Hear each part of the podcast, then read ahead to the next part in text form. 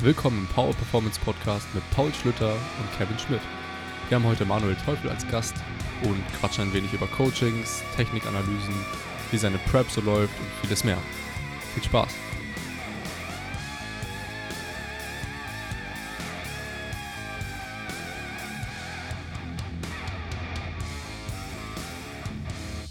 Hallo, willkommen im Power Performance Podcast. Paul und ich sind heute nicht alleine, sondern haben wie immer einen Gast dabei, Manuel. Der darf sich auch gleich vorstellen. Wir sprechen so ein bisschen über Coachings, ähm, über Programming, über seine Prep als, als Bodybuilder. äh, können wir gleich so ein bisschen quatschen. Und ja, Manuel, erzähl einfach mal so ein bisschen was über dich. Fang gern an. Let's go. Also, hallo, mein Name ist Manuel. Erstmal danke, dass ich hier sein darf. Danke für die Einladung. Ähm, ich bin Online-Coach und Personal Trainer und, ja, wie Kevin schon gesagt hat, Bodybuilder. Ähm, jetzt in meiner ersten Saison diesen Herbst äh, gehe ich auf die Bühne. Ja, soweit mal dazu. Ich habe die Strength Coach Ausbildung bei Intelligent Strength gemacht letztes Jahr, was auch mhm. letztendlich so der, der ausschlaggebende Faktor war, für mich Bodybuilding dann zu machen und in die Coaching-Schiene zu gehen. Und ja, jetzt mache ich, wie gesagt, Coaching und Bodybuilding. Soweit mal dazu, okay. kurz und knapp. Wie, wie alt bist du? Also ich bin 20. 20, okay. Also Juniorenklasse. Alles klar. Und du kommst auch aus Wien, ne? Genau, ja. Okay. Wo, wo startest du? Bei welchem Verband? Ist das die ANBF? Oder genau, in, in Österreich ist die ANBF. Ähm, und was wir sonst überlegen, ist die WNBF in Spanien und vielleicht die UK DFBA in England oder so, wie das heißt. Mal schauen. Okay. Krank. Das, ist, das ist noch offen. Also fix ist einfach mal die ANBF und der Rest mal schauen, was, was reinpasst. Okay. Ja. Ich kann mich noch erinnern, ähm, damals war es ja so ein bisschen bei dir so der Zwiespalt, in welche Richtung es gehen soll. Ähm, Ob es jetzt vermehrt zum Powerlifting-Wettkampf oder in, zu einem Bodybuilding-Wettkampf kommen soll bei dir. War tatsächlich die Ausbildung so der Ausschlag, das Ausschlaggebende, dass es sich dann so zum Bodybuilding-Wettkampf eher gezogen hat oder wie kam es generell dazu? Ähm, die, Aus die Ausbildung war ja zweigeteilt, also zuerst Bodybuilding-Phase und dann eine Kraft-3-Kampf-Phase quasi. Mhm. Ähm, das heißt, die war dann so das Zwischending. Da konnte ich mir irgendwie nicht so wirklich entscheiden, weil es hat beides mega Spaß okay. gemacht, beide, beide Trainingsarten, weil es doch ein bisschen verschieden ist. Ähm, und ja, letztendlich habe ich dann eben lang Powerbuilding gemacht, ähm, mhm. was halt einfach meiner Meinung nach heute nicht mehr das Optimum ist, was man machen sollte. Man kann es natürlich machen, ähm, aber ich bin einfach der Meinung, dass man sich dann doch für eins entscheiden sollte. Ähm, früher oder später halt mal. Äh, und ja, dann habe ich eben lang herumgetan, okay, wohin soll es jetzt gehen? Und dann irgendwie ganz spontan einfach die Entscheidung getroffen, weil eben der Valentin schon damals mein, mein Vortragender, mein Lehrer war sozusagen. Mhm. Und habe ich ihm geschrieben, Amigo, start mal. und er hat gesagt, perfekt, let's go. Und dann, dann habe ich spontan gesagt, ich mache eine Prep. okay, also alles ein bisschen, bisschen spontaner gewesen. Ja, genau. Auch cool. Trotzdem mal irgendwann vor, einen Powerlifting-Wettkampf mitzumachen? Auf jeden Fall. Ähm, also Powerlifting-Wettkampf und Bodybuilding Prep will ich beides auf jeden Fall mal gemacht haben, zumindest. Ähm, irgendwie so auf eine, steht irgendwie ganz oben auf der Bucketlist, einfach so beides, beides einfach mal gemacht zu haben. Ähm, Am besten direkt im Anschluss aneinander. Ja, ja. Das läuft so gut, habe ich gehört. Kann ich in der 74er starten, wahrscheinlich ja locker. ähm, aber ja, ähm, also ich werde auf jeden Fall irgendwann mal beim Meet mitmachen wie gesagt, jetzt passt es einfach gerade nicht unbedingt so rein. aber, ich. aber irgendwann nach der Prep ist dann sowieso mal Schluss mit Preppen. Dementsprechend habe ich, da, hab ich da ein paar Jahre Zeit, wo ich, wo ich dann mal starten könnte. Und auch werde. Ja. Wenn man jetzt als kompletter Noob davon ausgeht, dass man gar keine Ahnung vom Bodybuilding hat, mhm. wie würdest du so eine Prep definieren? Was ist das für ein Zeitraum? Was, was ist so der Start? Wo willst du hin? Mhm. Was sind so die Messparameter, die du, die du hast, an denen du dich festhältst und so weiter? Also letztendlich geht die, der Trend geht immer mehr zu möglichst langen Preps, vor, also Vorbereitungen letztendlich aktuell. Ähm, also die ganzen zwölf Wochen Bodybuilding-Wettkampfvorbereitungen sind eher Geschichte, so im naturalen Bereich, würde ich mal sagen. Beziehungsweise die ja. ganzen bekannten Coaches wenden das jetzt nicht unbedingt so an. Ähm, es kommt natürlich immer darauf an, wie ist deine Ausgangslage. Bei manchen reichen 20 Wochen, bei mir sind es jetzt 32 Wochen, weil ich doch eine relativ hohe KFA hatte dann am Ende. also ja, okay. gut, gut Masse geballert habe. Ähm, aber wie gesagt, es kommt letztendlich darauf an. Ich würde sagen, so ein Zeitraum sind auf jeden Fall 20 bis eben 30 Wochen oder ein bisschen drüber noch. Ähm, damit sollte man schon rechnen. Ähm, ja, was, was sind so Messparameter? Natürlich die Optik. ähm, ganz klar, und das Gewicht, weil man das Gewicht muss runtergehen. Die Wahrscheinlichkeit, dass du in der Prep so viel Muskelmasse aufbaust, dass du mit dem Gewicht her gleich bleibst, ist ja. ziemlich gering, würde ich mal sagen. Ja. Zumindest, ähm, zumindest natural. Ja. Ansonsten, ja, grow into the show, aber das gibt es bei mir leider nicht. ähm, ja, äh, wie gesagt, das sind auf jeden Fall so die zwei Parameter. Und ja, puh. Und ansonsten, was, was war noch die Frage? Was gibt es da irgendwie bestimmte, sag ich mal, ich, also ich habe eine, eine Bekannte, die jetzt auch so in die Richtung geht. Ja. Ähm, hast du quasi jetzt nur den, den einen Wettkampf, auf den du hinarbeitest? Machst du davor eine Art Quali-Wettkampf? Gibt's, machst du irgendwie so, so Posing-Workshops oder irgendwie sowas? Oder wie okay. Ich meine, im Gym mhm. hast du ja sowieso ein paar gute äh, Bodybuilder ja. vor Ort. Ne?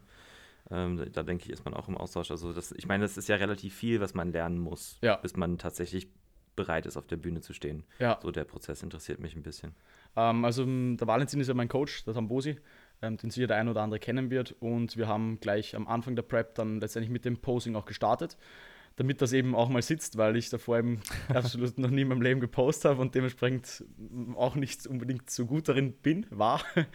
äh, ja, das ist auf jeden Fall ein, eine Sache, die man lernen muss. Das ist mhm. genauso wichtig auf der Bühne letztendlich und das kann viel ausmachen.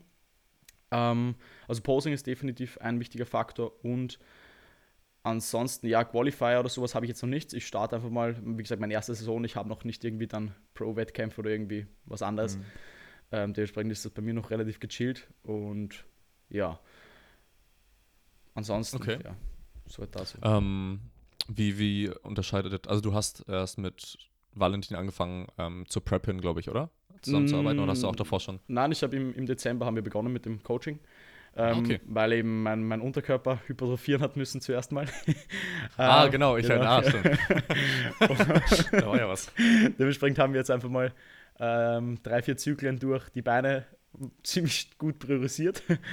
ähm, okay. also ich fühle nur Beine trainiert und ja, damit die eben mal nachziehen können, weil eben doch der Oberkörper ziemlich ähm, ja, Überhand genommen hat, sagen wir mal so. Und okay. dass ich sonst eher Men's Physik starten könnte. äh, mittlerweile sind sie ein bisschen besser geworden, die Beine sind noch immer nicht Auf jeden Fall. natürlich nicht dort, wo ich sie haben will, aber in ein paar Jahren sieht es hoffentlich anders aus. Und ja, jetzt, wie gesagt, im Februar haben wir dann mit der Diät langsam mal so gestartet, beziehungsweise einfach die, die Kalorien mal reduziert. Ähm, aktuell mhm. ist es sowieso noch ziemlich entspannt. Ich bin ja noch immer bei 3300 Kalorien, also von dem her ähm, Ciao. Was? ist das eh für, für viele wahrscheinlich noch nicht. Was ist das für ein Defizit? Ein 50er oder? Nein, also wir haben jetzt, ich, ich bin jetzt in der achten Woche, glaube ich, und wir haben bisher noch mhm. kein einziges Mal die Kalorien angepasst. Ähm, hm. Ich habe jetzt in den ersten sieben Wochen eine Rate of Loss von 0,9% durchschnittlich pro Woche gehabt. Also das ist ziemlich crazy. Krank, gut. Äh, ja, und es läuft entspannt. Wie viel wiegst du? Ich wiege jetzt äh, 85 Kilo so in etwa. Okay, krass. Gut. Begonnen habe ich mit. Woher, wo kommt der Kalorienverbrauch her? um, ähm, PTs, also Schritte. Okay. Das ist das. Okay. Das ist eigentlich so der, der, Hauptfaktor. Ah, okay. Ja. Okay, ziemlich, ziemlich gut. Ja. Ähm, wie habt ihr den, ähm, den, ja, du hast ja gesagt, im Dezember habt ihr gestartet dann mit dem Coaching. Habt mhm. ihr, als ihr die Beine priorisiert habt, habt ihr da irgendwas Spezielles gemacht? War es eine Art Spezialisierungszyklus irgendwie so in die Richtung? Ja. Ähm, und kannst generell mal dazu was erzählen, wenn man sowas priorisiert, auf was man da achten muss, kann. Mhm. Ähm, genau, erzähl einfach mal. Also es gibt ja letztendlich verschiedene Wege, wie man programmen kann für Muskelaufbau, genauso wie für Kraftsteigerung. Ähm, beim Muskelaufbau bin ich halt normalerweise ein Fan und auch der Valentin, äh, dass man mit einer konstanten Satzanzahl arbeitet. Es sind ja auch aktuell mhm. ähm, Mike Israel und sowas, die Satzprogression machen. Äh, sind wir jetzt nicht unbedingt so die Freunde davon. Außer eben, wenn man, wenn man dann mal eine Muskelgruppe priorisieren möchte. Ähm, zum Beispiel bei den Beinen haben wir Satzprogression angewendet. Alle anderen Muskelgruppen sind konstant geblieben. Das heißt, mhm. dass das Volumen ist immer vom Beginn des Zyklus bis hin zum Ende des Zyklus angestiegen. Ähm, ein Zyklus hat immer drei Wochen gedauert, also so teilen wir uns das immer ein. Dann gibt es mhm. einen kurzen Deload und wie gesagt, in Woche 1 zum Beispiel starten, also es war crazy bei mir. Ich, ich, weiß, nicht, ich weiß nicht mehr flüchtig, ich habe die Zeit so ein bisschen verdrängt. Ähm, also ich glaube, wir haben, wir haben begonnen in der ersten Woche mit ungefähr 18 Sätze Quads. Quads. Nicht okay. Beine, nur Quads. Ähm, mhm. Dann, und am Ende, nach der dritten Woche, glaube ich, waren es 33 Sätze Quads oder sowas. Also ja. komplett ja. irre. Ähm, ja, aber wie gesagt, äh, so kann man das natürlich machen. Macht für einen Anfänger nicht wirklich Sinn. Aber mhm. wie gesagt, wenn es halt dann drum, mal, mal darum geht, dass man wirklich eine, eine Schwachstelle auf Vordermann ein bisschen bringt, dann ist es notwendig. So bei mir, wie gesagt, ich, ich war auch vorher jetzt nicht unbedingt schwach bei Kniebeugen. Aber, nee, aber optisch haben meine Beine einfach nie irgendwas her. Also sie haben einfach nicht dem das wiedergespiegelt, was ich ähm, an Kraftoutput letztendlich hatte bei den Übungen. Mhm. Und was halt vor allem letztendlich, glaube ich, an dem Volumen und an der Intensität bzw. an der Intensivness liegt, ähm, mhm. weil die jetzt im Laufe der, der Beinzyklen dann ähm, auf jeden Fall auf ein anderes Level gebracht wurde. das Volumen sowieso und auch die Intensivness, also wie nah mhm. zum Muskelversagen trainiert wurde. Ähm, mhm. Ja, der Valentin ist da eher ein Fan von Muskelversagen. Dementsprechend hat es da eigentlich größtenteils Sätze mit Muskelversagen gegeben. äh, ja, aber es hat funktioniert und war geil. So, so war in etwa die, die Zyklen aufgebaut, genau. Was waren so deine Lieblingsübungen für Quads dann? Also aktuell ähm, ganz klar Belt Squats. Mhm. Ähm, Beinpresse auf jeden Fall äh, Favorite. Leg Extension fähre ich auch ziemlich und Pendulum Squat. Also mhm. kennt man, ich glaube, ist eh ziemlich bekannt, oder? Pendulum Squat wahrscheinlich. Ja. Mhm. Ähm, also das sind so meine, meine vier Favorites im Moment. Krank. Keine ähm, Kniebeuge. Habt ihr keine, ja, ja, ich, ich, warte, ich warte nur drauf, aber in der, in der Kniebeuge ist keine Quad-Übung, ist eine Rückenübung.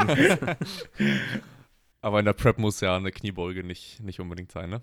Ja. Wird wahrscheinlich auch ein bisschen ja. zu viel Kapazität. Genau, also wir, wir haben zu Beginn äh, haben wir Safety Bar Squats drinnen gehabt. Aber das mhm. haben wir auch dann schnell mal rausgegeben, weil ich damals auch Probleme mit dem Rücken gerade hatte. Dementsprechend hat das nicht wirklich viel Sinn gemacht. Ähm, mhm. Und ja, wir, für mich funktionieren einfach keine Kniebeuge-Übungen besser für die Quads als Kniebeugen selbst. Äh, dementsprechend bin ich, sind wir da jetzt eben voll ausgewichen auf Beinpressen, ähm, Bell Squats und mhm. andere Quad-Varianten eben. Ja. Aber wer keine Kniebeugen macht, macht kein richtiges Beintraining. ja. Goodbye, Repeater. ähm, zu, zu der Phase, als ihr das Volumen so krank, krank erhöht habt bei den, bei den Beinen, mhm. ähm, seid ihr da bei allen Nebenübungen beziehungsweise bei anderen Muskelgruppen einfach, ähm, hab, habt ihr das Volumen ein bisschen zurückgeschraubt? Wart ihr da auf Maintenance oder was habt ihr da gemacht? Habt ihr da irgendwas Spezielles gemacht? Genau, also ähm, abgesehen vom Beintraining war, war das Training jetzt nicht wirklich hart. Ich meine, ich bin davor immer ein wirklich ziemlich hohes Volumen gefahren für, für den Oberkörper. Ich habe auch eine mhm. andere Frequenz damals trainiert, also immer eine Dreierfrequenz. Ähm, dementsprechend halt auch logischerweise mehr Volumen. Und da mhm. haben wir eben dann zurückgeschraubt auf zwei, auf eine Zweierfrequenz bei jedem Muskel. Ja, genau. Und ja, letztendlich war das Volumen für die Brust und für den Rücken ungefähr wahrscheinlich bei 60, 70 Prozent von dem, was ich normalerweise gemacht habe. Ja. Ähm, und die Beine halt utopisch. ähm, ja, und dementsprechend die anderen Muskelgruppen, die sind halt, sind natürlich auch, haben, sind auch hypertrophiert, aber nicht in dem Ausmaß eben, wo die Beine jetzt hypertrophiert sind. Und ja, mhm. weil wie gesagt, der Oberkörper okay. war ziemlich dominant. Das heißt, ja, muss mir nicht Auf viel machen. ähm, du hast das schon erwähnt, so ein bisschen, dass, dass du und Valentin, dass ihr nicht so der Fan seid von Satzprogressionen. Ähm, generell, außer wenn es jetzt um so was Spezielles geht wie ein Spezialisierungszyklus. Mhm. Ähm, weshalb genau seid ihr nicht so Fans davon? Also ich habe da letztens mit Chris auch in unserem Podcast kurz darüber gesprochen. Ähm, ah, okay. Also es gibt einige Gründe dafür. Erstens, ich finde, es ist für Muskelaufbau einfach nicht notwendig, dass man es so kompliziert macht, weil es einfach meiner Meinung nach ja. ziemlich unnötig kompliziert ist. Ähm, zweitens, ein ganz, ganz wichtiger Faktor ist, denke ich, die Zeit. Ähm, wenn ich jetzt anfange, weil ich glaube, bei den RP-Templates ist es ja teilweise wirklich so, dass man von zwei Sätzen oder so auf sechs Sätze dann erhöht bei den ganzen Übungen oder von drei auf sechs. Ja. Ähm, und wenn man, wenn man sich das mal hochrechnet, was da an zeitlichen Aufwand extra ist in der letzten Woche im Gegensatz zur ersten, ähm, das ist crazy. Ja. Also da wäre ja. wär ich wahrscheinlich ja, doppelt so lange im Gym, Minimum jede Einheit. Ähm, dementsprechend allein deshalb ist, denke ich, für die, die meisten nicht umsetzbar. Außer wenn man das jetzt halt wirklich Fulltime macht, wenn man Fulltime Bodybuilder ist. ähm, aber wie viele sind das letztendlich? Hm, ähm, dementsprechend, das, das ist auch schon ein Faktor. Und andererseits halt der Spaßfaktor ist halt da, äh, denke ich, äh, ein ganz wichtiger Punkt mir persönlich, es funktioniert, wie gesagt, es funktioniert alles. Ich will auch nicht haten oder so dagegen. Ähm, aber ja, mh, ja, wie gesagt, mir macht das Training mit einer RP 6 oder 7 im Bodybuilding einfach keinen Spaß, wenn, wenn ich bei ISOs, bei Curls eine RP 6 oder 7 einhalten muss. Das finde ich nicht zielführend, nicht effektiv und macht keinen Spaß. Dementsprechend ist das wahrscheinlich auch so einer der, der Hauptfaktoren dafür, dass ich das jetzt nicht unbedingt für, für sinnvoll halte, die Satzprogression. Mhm. Aber wie gesagt, in, in Priorisierungszyklen finde ich es find ähm, sehr sinnvoll. Da ist gut. Okay.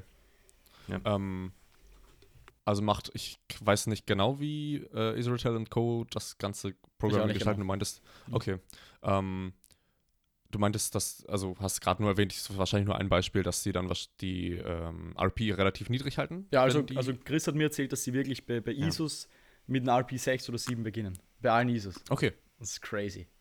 Ja, es ist im Normalfall so, dass du quasi, du hast die Introwoche, wo du dann, ich meine, wo eigentlich fast alles bei RPI 6, 7 ist. Ja. Mhm und steigerst, steigerst dann über den Block hinweg äh, primär die Satzzahlen mhm. ähm, und gehst bei den RPIs aber auch selten super hoch. Halt bei den, sag ich mal, bei den Isolationsübungen gehst du auch mal bis zum Versagen. Ja, in der letzten Woche dann mal eine ähm, Ad 10 dabei. und äh, das ist, sag ich mal, je nach kontextspezifisch kann es ja. sehr, sehr gut funktionieren. Ich, Bodybuilding kenne ich mich null aus. Ich weiß, dass es im Powerlifting sehr gut funktioniert. Ja, ja, so eine Offseason. Ähm, wenn man mal den Leuten so ein bisschen das ist ich mal wieder, wenn man die mal wieder curlen lässt, nachdem sie jetzt vier Monate nur drei Übungen gemacht haben. So.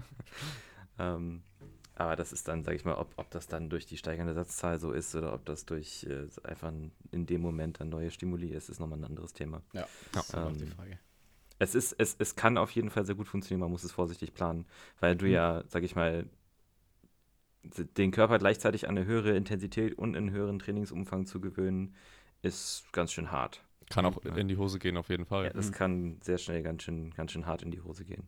Genau. Ähm, ich habe das selbst mal getestet. vorsichtig sein. Kevin hat es mal wieder selbst getestet. Ich habe mich selbst mal kaputt gemacht. äh, und Here hab, we go again. Ja, genau. Aber ich war halt, das, das war halt auch der Fehler, die, die Session RPE ähm, ist halt extrem hochgegangen. Ähm, ja. Und ich weiß nicht, wie schnell ich mir da den Ellbogen zerschossen habe. Das war schon gar nicht so, so langsam. Ja. Ich glaube, nach vier, fünf Wochen ja. ähm, war das Ganze dann doch ja, schnell, schnell ausgereizt. Die RPE war anfangs schon relativ hoch, ähm, weil ich eigentlich auch ein relativ ja, gro großer Freund davon bin, ähm, wenn es um Muskelaufbau geht, relativ nah am Muskelversagen zu arbeiten, jetzt nicht nur. Mhm. Ähm, aber ich habe halt gedacht, okay, starte ich bei fast so wie dein, dein Quad-Volumen-Bonus bei allen Übungen. ähm, nicht also nicht ganz, nicht ganz so extrem, aber so habe ich es hab getestet und das geht, geht, natürlich dann schnell, schnell gegen die Wand. Ne? Ja. ja. Das, das glaube ich. Das glaube ich. Aber man lernt ja, man lernt ja. ja so ist es. Ich bin jetzt so ein bisschen, so ein bisschen dabei, ähm, ich weiß gar nicht mehr, wo ich das, wo ich das gehört habe ähm, oder bei wem ich das gesehen habe, aber so diese, diese Diskussion um Assistenzübungen im, im Powerlifting. Und wer sich denn überhaupt, irgendwann, irgendwann irgendwer dachte mal, dass drei eine super tolle Satzzahl ist für Assistenzübungen. Ja. drei mal zehn, Dreimal zehn. von allem. ähm, ja, so da bin ich auch gerade so ein bisschen bei mir selber am Rumtesten und bei ein, zwei Leuten, ähm, was, was so die, gerade die Assistenzübungen angeht, dass man da tatsächlich mit den Satzzahlen nochmal ziemlich hoch geht, dafür vielleicht lieber ein paar Assistenzübungen weniger. Ähm, was zum Beispiel super gut funktioniert bei äh, einem, den ich jetzt trainiere, äh, der macht nach dem Bankdrücken erst ein 5x10 Ruder und dann macht er ein 5x20 Kurzhanteldrücken. Ja, 5x20. Äh, crazy. Und er, er, er, meinte, Pump war mega geil. Ne, ich meine, okay, er ist, er ist auch Bodybuilder, insofern weiß ich, dass, dass, dass er das Volumen verträgt ohne Probleme. Ne, weil wenn, mhm. ich kenne seine alten Trainingspläne, es war auch teilweise sehr pervers, was der alles gemacht hat.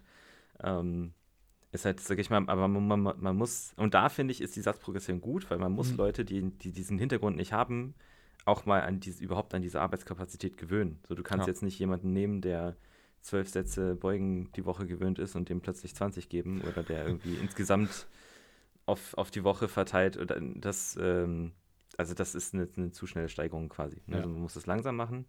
Was ich da auch super interessant fand, da fehlt aber noch so ein bisschen der Übertrag zum, zum Powerlifting bzw. Kraftsport allgemein. Ähm, das war bei, bei Juggernaut im Podcast neulich mit Quinn Hannock, die haben eine neue Folge gemacht. Mhm. Ähm, da hat Hannock erzählt von Studien aus anderen Sportarten, die sich quasi irgendwie, ich weiß nicht mehr, wie das genau war, die haben sich die Verletzungswahrscheinlichkeit angeschaut und haben festgestellt, dass die äh, Intensität der aktuellen Woche nicht höher als ein Faktor von 1,2 sein darf als die drei davorigen Wochen. Irgendwie so genau. war das. Ne? Genau. Also zwischen 0,8 und 1,2 war da so dieser goldene Bereich. Äh, und das ist, denke ich, das, das ich meine, es ist halt die Frage, kannst du das wirklich als, als Face Value nehmen und im Kraftsport anwenden? Ist es dann evidence-based? das sind wir dann wieder bei dem Thema. ich, nehme, ich nehme Evidenz aus einer komplett anderen Sportart und wende hier sie an, ohne zu wissen, ob sie funktioniert. So. Ähm, aber so, das sage ich mal, als, als Hintergedanken zu haben bei so einer Planung ist, denke ich, ganz sinnvoll. Ne, dass Auf man auch Fall. mal jemanden, der es absolut, ich meine, sag ich mal, als ich mit dem Sport angefangen habe, wenn man mir innerhalb von zehn Wochen von vier Sätze Beuge und oder allgemein, ich habe, was habe ich gemacht? Ich glaube, acht Sätze Quads die Woche, wenn man Beuge, wenn man Beuge dazu zählt ja. Wenn ich da auf 30 gegangen wäre, keine Chance. Ja. Absolut keine Chance. Wie gesagt, das ist halt auch das. Ich, ich denke, es ist ein Unterschied, ob man jetzt da vor einer Übung 30 Sätze macht oder ob man von mhm. ja, zehn verschiedenen Übungen drei, drei Sätze macht. Und das ist, finde ich, auch im Bodybuilding ziemlich, ziemlich geil, wenn man einfach äh, viel größere Übungsvielfalt letztendlich hat, die man, die man nutzen kann und denke ich sollte. Weil ja. ich finde es ein Unterschied, wie gesagt, ob ich jetzt fünf Sätze oder sechs Sätze Kurzhandelbankdrücken an einem Tag mache, da wären die letzten Sätze ziemlich, also bei mir, also ich könnte keine sechs Sätze Kurzhandelbankdrücken machen, da wäre ich am Arsch. ähm, und die letzten sind wahrscheinlich sehr rodig. Ja, ja, da werde ich schon Weight Drop von 50 Prozent wahrscheinlich. Ja. Und bei mir wäre es halt dann zum Beispiel ähm, viel sinnvoller, wenn ich, wenn ich halt stattdessen dann eine Incline Chest Press mache oder Spotter mhm. Press, enges Bankdrücken, was auch immer halt auf jeden Fall eine andere Übung, um eben wieder mehr Leistung bringen zu können. Also, wisst ihr, was ich meine? Mhm. Ja. Ja, ja. auf jeden Fall. Um mehr effektive Sätze in der Woche reinzubekommen, ja. so genau, ja. kann man das sagen. Ja, cool. Dann haben wir schon mal ein bisschen darüber gequatscht. ähm, du hast ja vorhin schon erwähnt, dass du auch so ein bisschen, äh, was heißt ein bisschen, du machst auch PTs. Ja. Ähm, hat sich das, hat sich das erst so entwickelt? Also hast du erst nur online gecoacht und dann kam es zu PTs oder kam das so schleichend? Wie hat sich das so entwickelt? Ähm, nein, also ich habe, wie gesagt, ich habe letztes Jahr dann die, die Ausbildung gemacht bei Intelligent Strength. Und dadurch bin ich überhaupt mal in den, über den ganzen Bereich gekommen. Ähm, also ich habe die eigentlich nur für mich gemacht, so ich habe jetzt nicht unbedingt die Intention gehabt, dass ich unbedingt Coach werde. Ähm, mhm. Das hat sich dann einfach ziemlich gut ergeben, weil es halt sehr Spaß gemacht hat, das Ganze. Und ich habe halt mal mit, mit PTs begonnen, ganz normal, meine ersten paar Kunden nur persönlich okay. betreut. Ähm, ja, um ganz einfach mal so Erfahrung zu sammeln, weil direkt ins Online-Coaching zu starten, ist, finde ich, vielleicht nicht das Richtige. Ähm, mhm. Also ich finde es schon sinnvoll, wenn man einfach mal Erfahrung sammelt durch PTs. Und ja, lang, ja, über die Monate hinweg habe ich dann so irgendwie den, den Übergang gefunden ins Online-Coaching, also immer mehr Kunden dann letztendlich auch nur online betreut.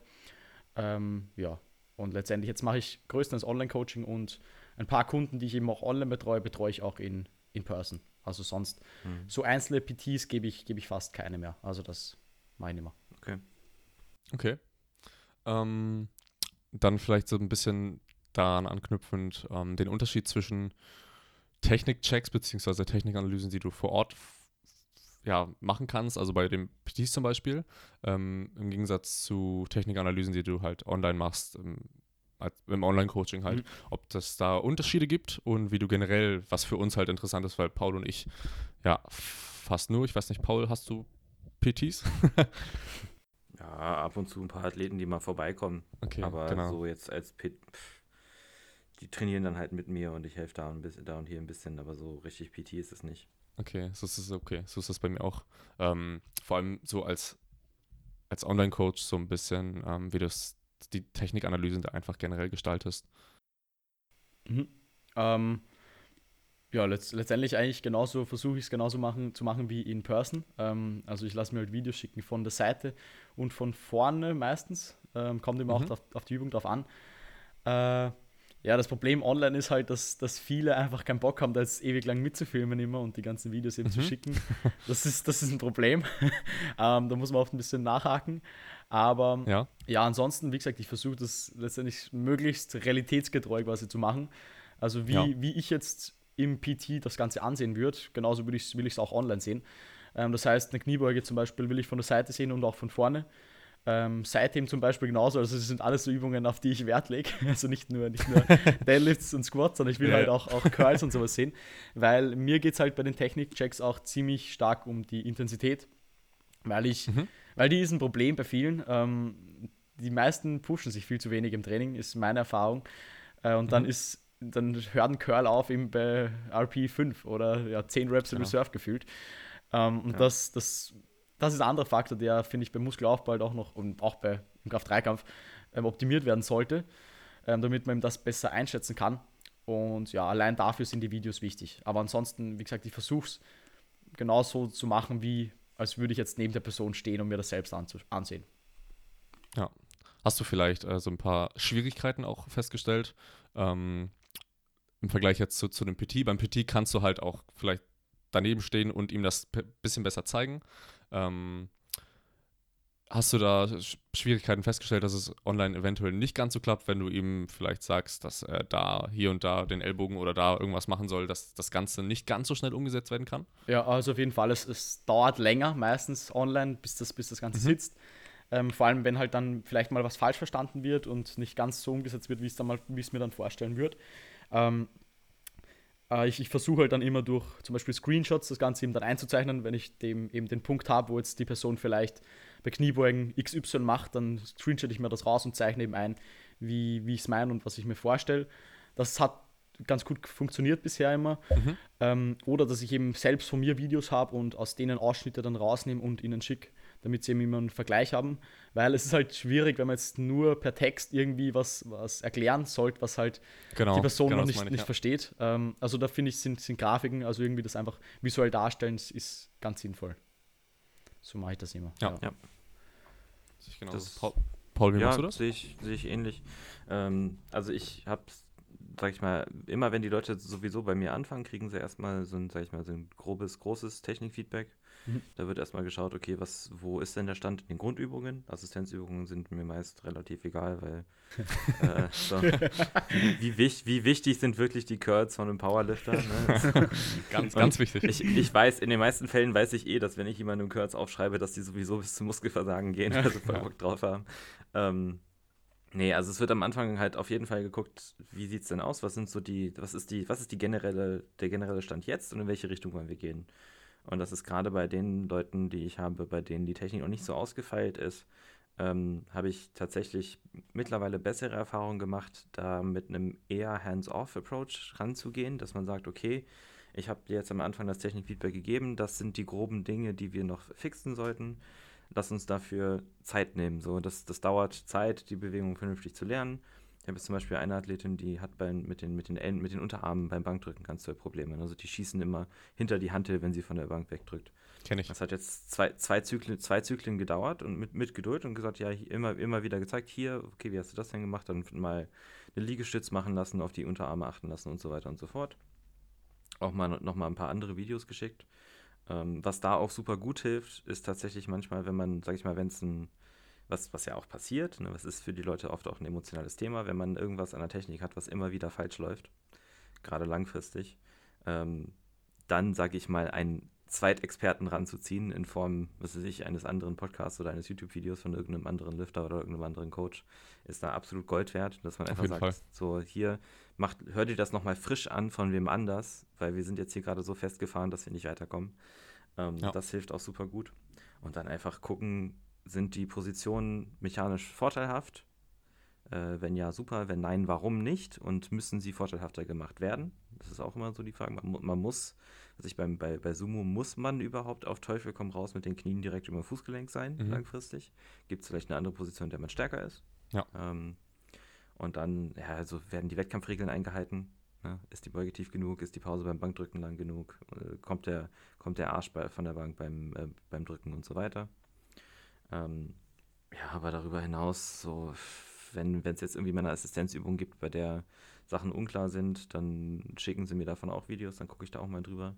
Da findet sich auch ab und zu mal ein paar Sachen, so wie es sich Romanian Deadlifts äh, viel zu nah am Körper oder irgendwie so Kleinigkeiten. Ähm, aber insgesamt, solange, solange ich weiß, dass es sich in die generelle richtige Richtung bewegt, versuche ich dann nicht mehr, also früher habe ich es mehr gemacht, aber versuche ich nicht mehr so viel einzugreifen. Ja. Okay. Ähm, ja, also ich, ich mache es tatsächlich auch, auch ähnlich. Also früher sowieso generell alles so, alles so gemacht. Ich höre mir, ich schaue mir aber mal immer das ganze Footage an, also meistens alles an, alles an Nebenübungen, weil bei vielen Athleten bei mir ist es tatsächlich so, dass sie nicht nur in den Übungen stärker werden wollen, sondern eben auch in den, in den anderen Übungen vor allem stärker werden, aber auch natürlich auch so ein bisschen das Optik, das Optische so ein bisschen mit reinspielt. Und ja. die haben, haben das halt gerne, dass sie sich das, ähm, sich da einen Technikcoach bzw. einen Technikcheck einholen. Ähm, ich mache das aktuell sehr gerne mit einem ähm, mit einem Screen Recorder. Ich weiß nicht, ob ihr hm. da schon ja. auch schon Erfahrung gemacht habt.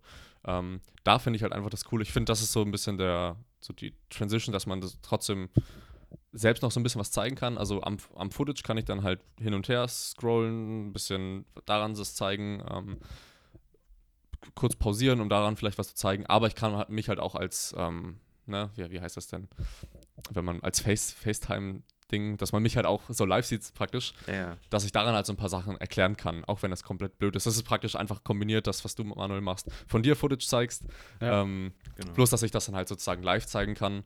Ähm, finden meine Athleten super, super cool, super, super cool, ist ja. aber deutlich zeitaufwendig, äh, aufwend, aufwendiger. Mhm. Ähm, Habe ich gemerkt, weil man das Ganze dann praktisch dann nochmal visualisieren muss, so von sich. Ähm, aber was du gesagt hast, Paul, mit den, ähm, dass du von anderen Coaches oder von anderen Athleten, je nachdem, Footage rüberschickst oder wie die das erklären, ähm, finde ich auch ein richtig, richtig guter Tipp. Weil meistens ist es so, dass eventuell schon eine andere Wortwahl das Ganze also bin ich der Meinung, total verändern kann. Dass sie das komplett anders dann wahrnehmen und dann denken, aha, so funktioniert das. Ja. Ähm, Finde ich auch. Vor allem, wenn die Leute jetzt irgendwie, ähm, ich meine, so schön es ist, dass, dass sie bei uns im Online-Coaching sind. Es gibt einen Grund, warum sie im Online-Coaching sind. Das ist wahrscheinlich, oder zumindest in, in manchen Fällen so, weil einfach niemand vor Ort ist. So, ja. Und ne, das ist ja, das ist auch oft ein Faktor, aber das ist, ist sehr schön, dass es Online-Coaching gibt dafür. Ähm, und dann ist es halt, sage ich mal, gerade bei den Leuten, die äh, für, für sich alleine irgendwo trainieren und nicht im Verein sind oder keine, keine Trainingsgruppe haben oder so, gerade dann kann man sich, sage ich mal, in seiner eigenen Technik sehr schnell, sehr festfahren. Ja. Äh, und sich zu viele Gedanken machen. Und da ist es dann auch hilfreich, wenn man mal sowas Externes hat. Aber das mit dem Screen Recording mache ich auch für, für die großen Technik-Feedbacks. Mhm. Ähm, KinoVR benutze ich da. Das ist ein mhm ein Open Source Programm, was eigentlich jeder Sport, Sportstudent kennt. Mhm. Äh, das wird sehr, sehr viel benutzt für alles Mögliche. Da kannst du auch Winkel messen und all so ein Gedöns. Also das ah, ist äh, sehr, sehr umfangreich, äh, wenn man sich einmal ein bisschen eingearbeitet hat. Ähm, das ist super cool, äh, weil man da auch von Frame zu Frame skippen kann, tatsächlich. Ja. Und dann kannst du genau zeigen, ja, okay, hier jetzt bei diesem Frame war das Kino noch da, im nächsten Frame ist es nach innen kollabiert und so weiter. Ähm, das ist, das ist, sage ich mal, nützlich. Mache ich dann aber zwischen, sage ich mal, im, im Coaching selber. Ähm, ich habe tatsächlich angefangen, ähm, das, was Manuel auch gesagt hat, Videos von mir selber zu machen, von bestimmten mhm. Sachen. Also wenn ich, weil ich gemer einfach gemerkt habe, okay, das sind jetzt Themen, die kommen immer wieder. Das sind Basics, die kommen immer wieder, so äh, Griff beim, beim Beugen oder wie man die Grundspannung aus der Hantel zieht oder wie man ein Banksetup vernünftig macht und so weiter ähm, dass man da, sage ich mal, sich so langsam so eine, so eine Art Videobibliothek aufbauen kann, die man dann, wo man dann einfach sagt, okay, du hast dieses Problem, ich sag dir kurz was dazu und dann schicke ich dir dieses Video, ähm, wo ich das nochmal genauer zeige. Das funktioniert eigentlich echt gut. Ja, auf jeden Fall. Ähm, sehe ich, seh ich genauso. Hm, wie, wie handhabt ihr das generell? Äh, habt ihr eine relativ fixe Form, sage ich mal, von den Übungen im Kopf?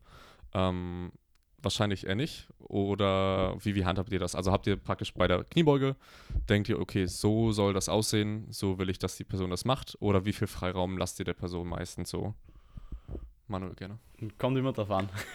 also letztendlich ähm, verschieden von Übung zu Übung auch. Äh, also bei mir ist auch so, bei manchen Übungen zum Beispiel erlaube ich halt mehr Momentum, aka mhm. Cheaten, als bei anderen. Bei ISOs halt. Ähm, also das das ist immer ziemlich, also kann ich nicht verallgemeinern wirklich. Und ja, so wirklich viel Kreuzheben, Kniebeugen und sowas machen eigentlich meine meisten Athleten gar nicht. Das heißt, da, ja, ähm, also Conventional Deadlift, so meine ich, RDLs natürlich schon, aber gerade bei den Übungen, wo es halt, eine Kniebeuge kann halt immer anders aussehen letztendlich. Und das ist halt bei, bei einigen ISOs jetzt nicht unbedingt so der Fall. Also da gibt es halt schon so einfach grobe Richtlinien, wie es halt in etwa aussehen sollte.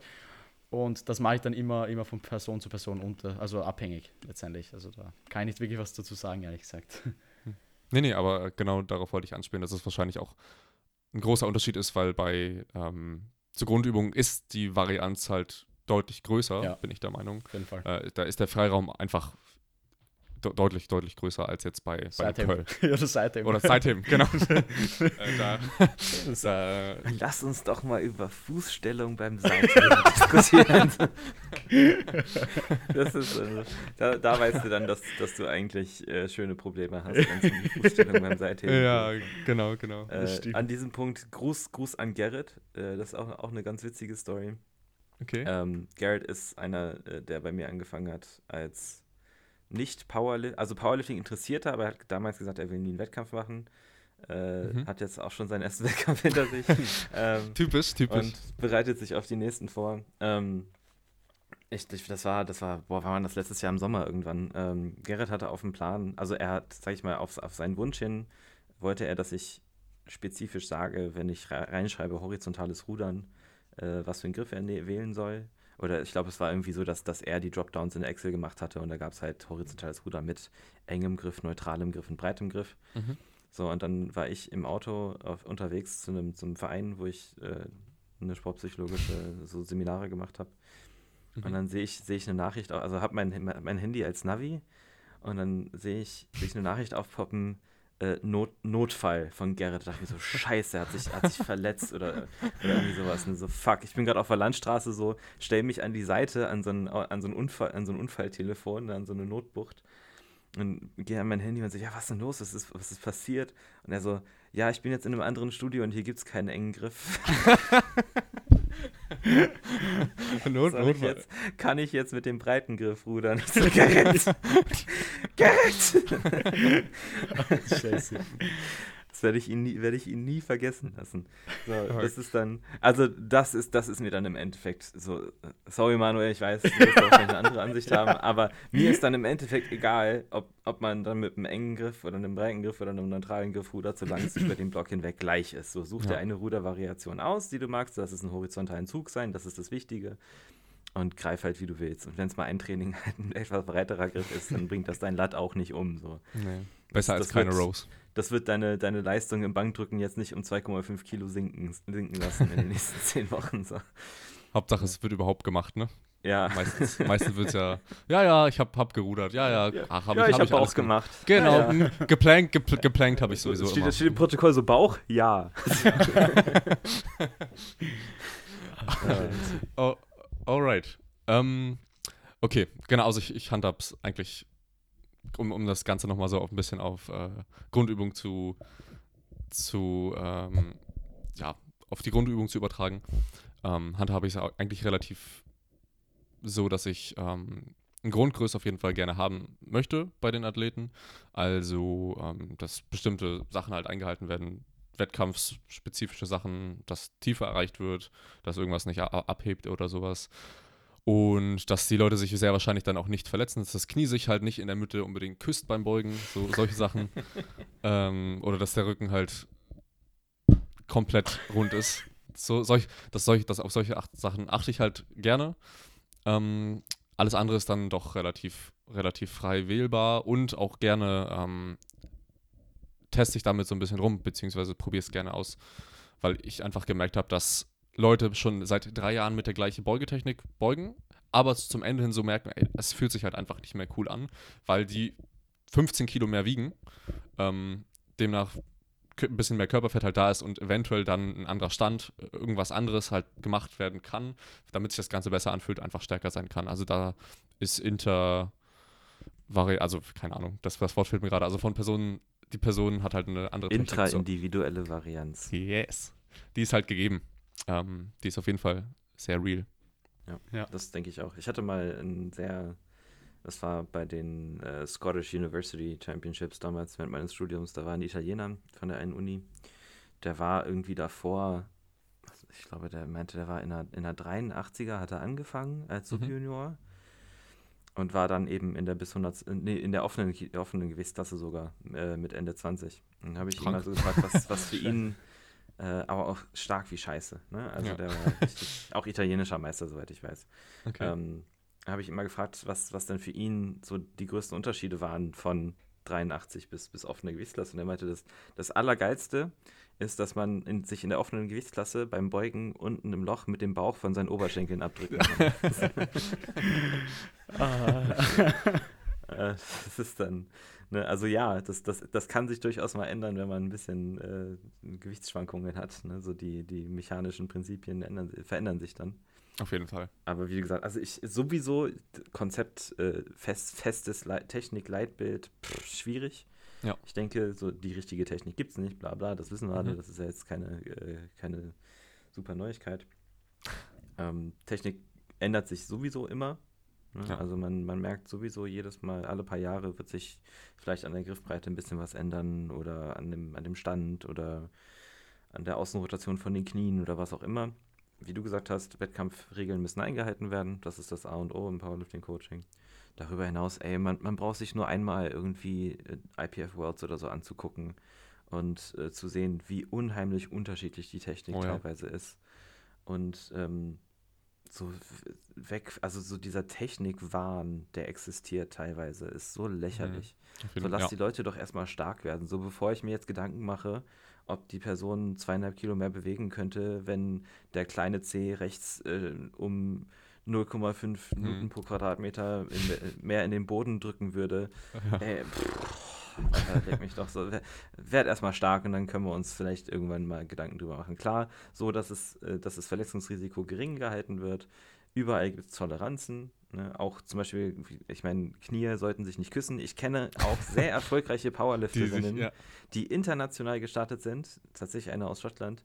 Äh, sie hat damals bei den, bei den Worlds, gibt es das, ich, ich müsste es mal wieder raussuchen. Es gibt ein Video von ihr, wie sie tatsächlich ihre dritte Beuge, äh, es war Europä Europeans war es, glaube ich, bei der dritten Beuge, wie sich ihre Knie tatsächlich berühren.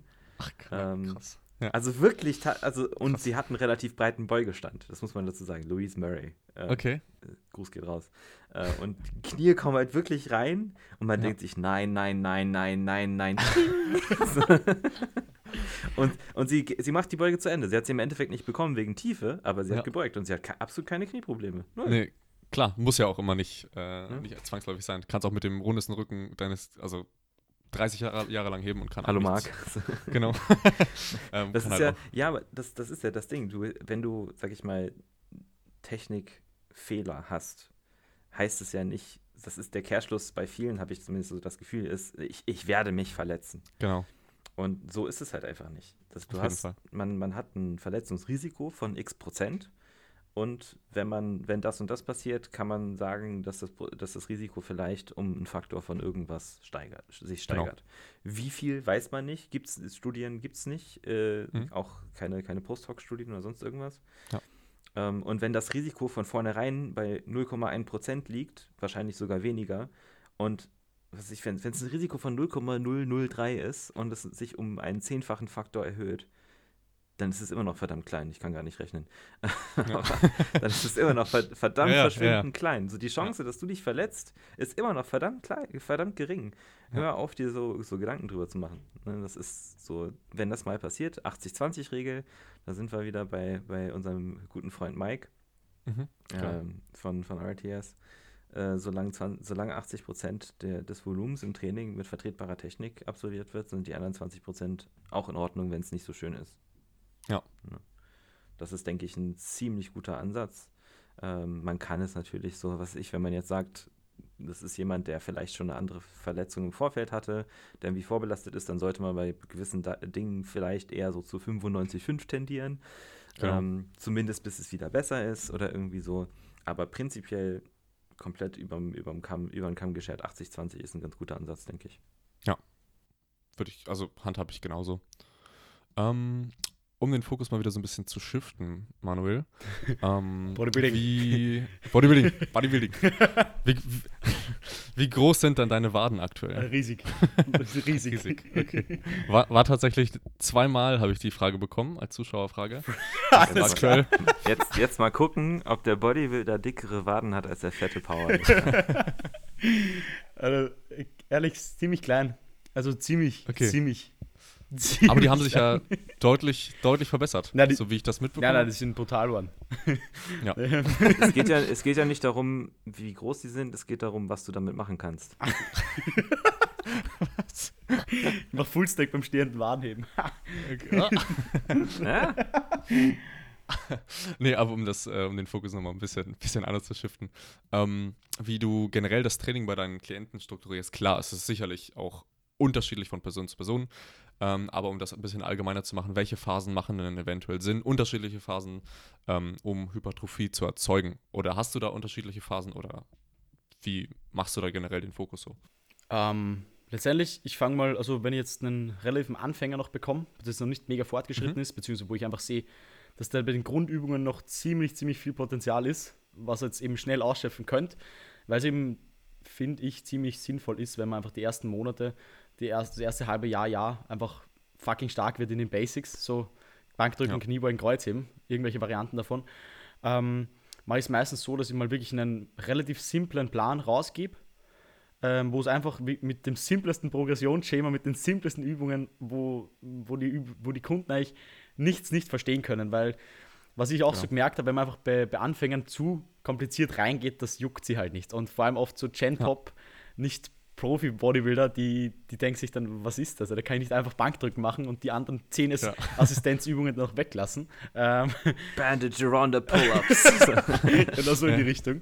Ähm, also letztendlich mache ich dann meistens mal ein paar, paar Zyklen hinweg. Äh, einfach nur stark werden bei den Basics und dann schaue ich eben, dass ich den Plan nach und nach erweitere, bisschen komplexer gestalte quasi ähm, und dass ich eben so über die Wochen, Monate hinweg auch rausfinde, was für die Person letztendlich gut funktioniert.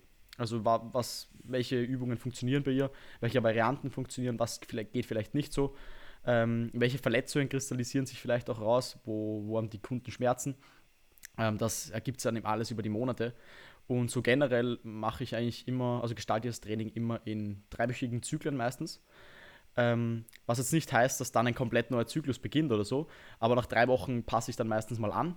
Entweder ein paar Assistance-Übungen vielleicht raus oder die, die bei den Basics vielleicht ein bisschen umstellen, Wiederholungsbereiche, ähm, Volumen, ähm, das Ganze und sonst, ja, so ein, ein Plan. Also ich, wie gesagt, ein Plan kann dann mehrmals durchlaufen werden, finde ich, im Bodybuilding. Da macht es nicht unbedingt groß Sinn, dass man jetzt alles komplett umstellt, ähm, weil mhm. wenn es läuft, dann läuft es und dann will ich den Progress so lange wie möglich mitnehmen und nicht irgendwie wieder, wieder was komplett anderes machen.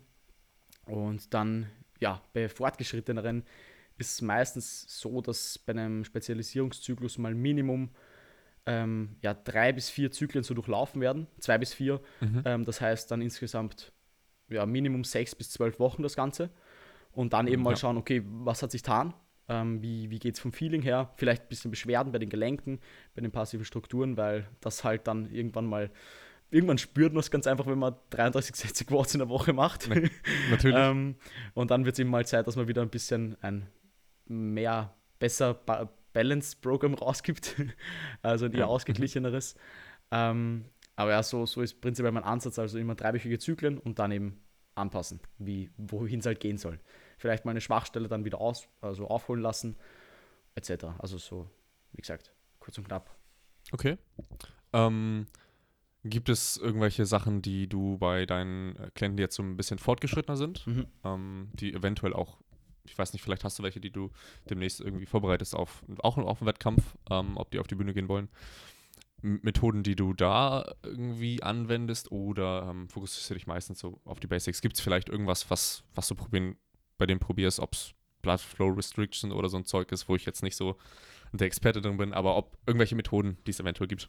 Ähm, ja, ich mache immer so, ich, ich, wenn, wenn sie in der Diät sind, gebe ich die Intensität runter und alles nur mal High Reps, ähm, einfach zum Durchpumpen. War Spaß. Ähm, äh, nein, also es ist im Endeffekt, also einfach stark werden in den Basics, so das ist eigentlich mein, mein Ansatz.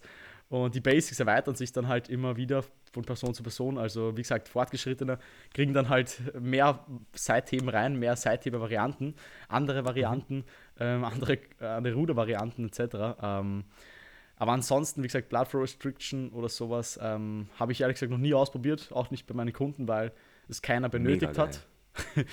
Ähm, Game Changer auf jeden Fall. ähm, na, wie gesagt, es ist niemand verletzt, dementsprechend muss ich das da auch nirgends anwenden. Äh, und so ist meiner Meinung nach das normale Training, das normale Krafttraining sinnvoller. Ähm, ja, und ansonsten, wie gesagt, bei, bei Fortgeschrittenen probiere ich dann auch mal wirklich so die Extreme Volumes aus, teilweise. Das finde ich ganz mhm. geil. Äh, da gibt es auch so ein paar aus dem Gym, ein Freund von mir, den ich coach, der, also ich habe letztens, wie ich den Plan überarbeitet habe, habe ich mir so beim Durchgehen vom Plan gedacht, what the fuck ist das eigentlich? Also, oh, und er, er Wie kann er das ab? Ja, wirklich. Ich habe ihn so gefragt, was ist eigentlich los mit dir? Also, er wollte, er wollte Deload auslassen. Ähm, ich habe gesagt, Digga, also er geht wirklich eigentlich immer voll drauf. Also, das ist so eine RP, mhm. Also unter 7 war da noch nie was. Also nie im Leben, okay. unter 8 eigentlich noch nie. Und das Volumen ist halt auch dementsprechend crazy. Also vor allem, mhm. was haben wir da fokussiert? Körperrückseite. Ähm, mhm. Und wie gesagt, da mache ich dann eben auch die Satzprogression mal und mhm. einfach hinführen zu brutalen Volumen. Mhm. Krank. Ja. ähm, du hast am Anfang schon, also relativ am Anfang vom, vom, vom Podcast, so ein bisschen drüber gequatscht, dass sich das Training für einen Powerlifter und einen Bodybuilder schon etwas unterscheidet. Mhm. Ähm, würde ich, würde ich genauso sehen. Das Ganze muss man natürlich noch, noch mal unterscheiden in mhm. Season bzw. Off-Season.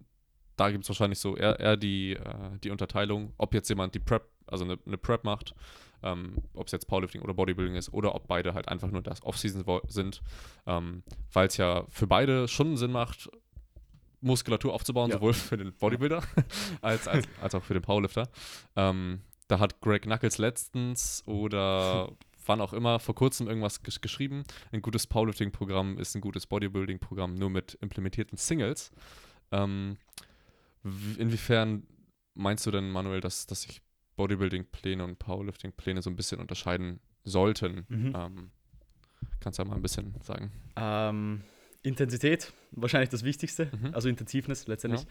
Ja. Ähm, wenn ein Powerlifter jetzt jedes Training 10 trainiert, wird es wahrscheinlich nicht das zielführendste sein, was er machen kann. Ähm, bei einem Bodybuilder kann es Übung, also je nachdem welche Übung, je nachdem welche Phase etc. Sinn machen, sehr viel Sinn machen, meiner Meinung nach. Ähm, dann ganz klar die Übungsauswahl. Ähm, bei mir also ziemlich, ziemlich anders als in meinen Powerbuilding-Zeiten damals, mhm. ähm, wo ich eben mehr, also ich habe hauptsächlich immer Kniebeugen gemacht, immer Kreuzheben, Bankdrücken, das waren so, also eigentlich ja, Großteil von meinem Training letztendlich. Und ja. ich bin auch stark geworden in denen, also das hat alles gut funktioniert, vor allem im niedrigen Wiederholungsbereich. Ähm, dann habe ich eben mal umgestellt auf viel Beinpresse, viel ähm, Belt Squats und vor allem höhere Wiederholungsbereiche, sprich Minimum eigentlich 8 bis 12 und teilweise dann mhm. auch bei Beinpresse 20 Wiederholungen. Und ähm, mhm. ich muss sagen, dass das letztendlich die Übungen waren, die meine Beine zum Wachsen gebracht haben und eben keine Kniebeuge ja. auf vier Reps. Ähm, ja. Es war schön und gut, die Doubles und Triples und sowas bei Kniebeugen und ist auch geil. Ähm, aber für Muskelaufbau ist das halt einfach nicht wirklich sinnvoll und nicht notwendig, meiner Meinung nach. Mhm. Das heißt, das wäre dann auch ein Punkt, den ich definitiv ändern würde in einem Bodybuilding-Programm. Ähm, und ansonsten die Übungsvielfalt auch ganz klar. Also, wie gesagt, wenn man die Möglichkeit hat, dass man verschiedene Brustpressen einbaut, Brustpresse-Varianten, verschiedene Bankdrückvarianten, Standing Chest Press, Incline Chest Press, ähm, Kurzhandel-Bankdrücken, Spoto Press, was auch immer, ähm, dann macht das für einen Bodybuilder, finde ich, ziemlich viel Sinn, wenn er schon fortgeschrittener ist. Ähm, ja, also das, das wären so, so Punkte. Also meiner Meinung nach unterscheidet sich schon ziemlich. Wie gesagt, mal, mhm. was nicht heißt, dass man mit einem Powerlifting-Programm oder Powerbuilding-Programm keine Muskeln aufbaut, auf jeden Fall. Nur halt mhm. wahrscheinlich nicht das Optimum rausholen. Genau, das, das würde, würde ich genauso sagen. Wenn es dann wirklich darum geht, ähm, Top, Top-Leistung oder Spitzenleistung in den jeweiligen mhm. Sportarten ähm, auszuführen bzw. zu erreichen, dann wird es sehr wahrscheinlich so sein, dass man das Ganze deutlich abändern muss. Ähm, dass eine Kniebeuge dann doch nicht so optimal für den, nicht, also nicht am optimalsten für den mhm. Quad-Wachstum zum Beispiel ist, ähm, dass man solche Sachen dann einfach, einfach ändert. Yes. Denke ich, dass das Sachen sein muss. Paul, du wolltest was sagen? Äh, ich denke halt so, also für mich ist tatsächlich ein großer Unterschied auch der Verschleiß. also mhm. wie, wie Manuel auch angesprochen hat, so dieses, ähm, wenn du einen Powerlifter so oft so intensiv trainieren lassen würdest, dann wird er ziemlich schnell kaputt gehen. Mhm. Ähm, selbst auch schon mal mit Erfahrungen gemacht. ähm, Ach echt? Du ja, verletzt? Nein! ähm, nee, aber ich denke, so, ich, ich nehme mich da ein bisschen zurück, weil ich halt noch nie so richtig sage ich mal, mit dem Ziel äh, Bodybuilding trainiert habe. Ich, mhm. habe. ich habe schon ab und zu mal so ein Bodybuilding-Workout gemacht. Mhm. Äh, also ich, ich weiß, wie sich das anfühlt ungefähr. Ähm, aber selbst da gibt es ja immer noch unheimlich viele Varianten, wie man das machen kann. Ähm, ich meine, letztendlich, äh, was optimal ist, so pff, schwierig. Ne? Ich meine, da werden wir sicherlich mit Simon am Wochenende nochmal drüber quatschen, mhm. ähm, was so, sag ich mal, die, die neueren Erkenntnisse aus der Hypertrophieforschung sind. Äh, das, genau. das, ändert sich ja immer wieder. Da hatte ich mit, mit Julia Kunstner neulich auch geschrieben, die meinte, dass äh, hier, wie heißt er, äh, Brad Schönfeld jetzt äh, in seiner letzten Meta-Analyse wieder alles über den Haufen geworfen hat und immer noch keiner genau weiß, was denn jetzt überhaupt das Richtige ist. Ne? ja.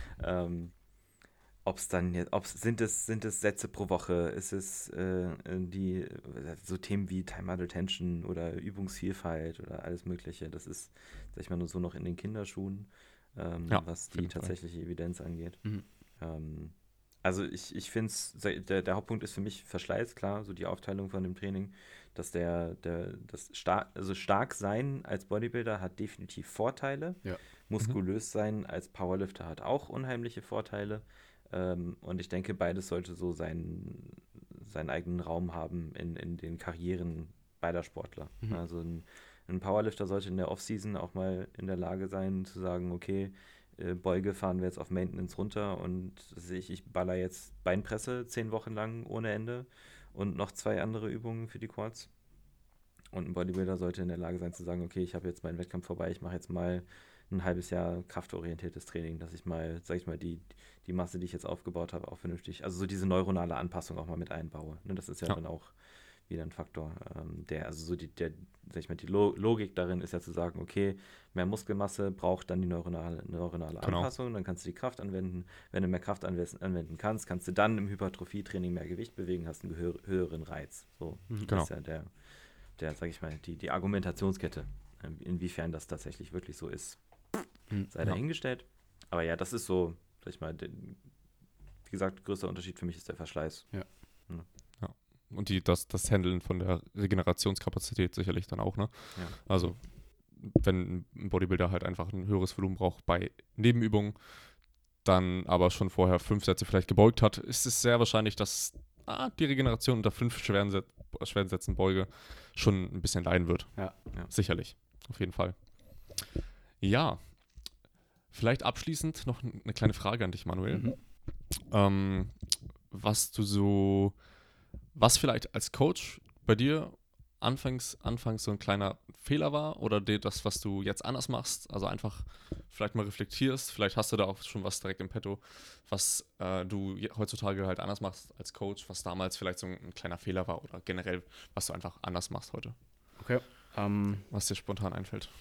Ich denke, ein wichtiger Faktor war auf jeden Fall, dass ich einfach jetzt bei jedem Kunden versuche, dass ich mich in seine Lage reinversetze und mir eben denke, okay, mhm. ich bin jetzt der und ich will das Maximum rausholen und mein Ziel so schnell wie möglich erreichen. Und dass ich ja. mir dementsprechend auch jeden Tag wieder aufs Neue das Maximum an Mühe gebe, damit der eben auch letztendlich sein Ziel erreicht, weil ich mir eben immer vorstelle, dass letztendlich auch das letzte ich der Person bin und ich würde das Maximum rausholen wollen und ich will eben dass mein Coach sich maximal Mühe gibt und mir eben bestmöglich hilft dabei. Und ich denke, wenn man sich das immer wieder vor Augen ruft, dann ist das ein ziemlicher Gamechanger. Also zumindest bei mir war es einfach so. Also einfach ja. darauf schauen, dass die, dass die Kunden die Ergebnisse bekommen, dass der Kunde X sein Ergebnis bekommt und ja, dafür alles tun letztendlich, weil das ist die Aufgabe vom Coach. Ich meine, natürlich, wenn der Kunde nicht mitmacht, kann man nicht wirklich was machen als Coach, aber Klar. man sollte, denke ich, immer einfach sein Bestes geben als Coach und dann wird man seiner Aufgabe gerecht. Alles klar. Sehr schöne abschließende Worte. Philosophisch. Ähm, philosophisch. Vielleicht nochmal kurz, ähm, wo man dich finden kann. Du hast, wir haben schon ein bisschen darüber geredet, ihr habt einen eigenen Podcast, du und Chris. Yes. Wo man dich auf Instagram oder so, wo findet man dich? Also wie gesagt, der Chris, der Chris Therapy, Christus Therapius und ich haben jetzt letztens an so einen Podcast gelauncht, ähm, der relativ unterhaltsam aufgezogen ist, sagen wir mal so. Mhm, äh, genau. mit auch, auch ein bisschen Value dabei. Also wir schauen schon, dass wir das ein bisschen verbinden. Und den, den könnt ihr finden auf Spotify, YouTube, überall. Also einfach eingeben ähm, Progressive Muscle Talk. Da kommt ihr dann hin. Und ansonsten findet ihr mich auf Instagram Manuel Teufel, also manuel.teufel oder meine Website manuelteufel.com. Genau, that's it. Das sind so meine Medien. Cool. Sehr schön, dass du dir Zeit genommen hast. Danke für die Einladung, ähm, wie gesagt. Freut mich sehr.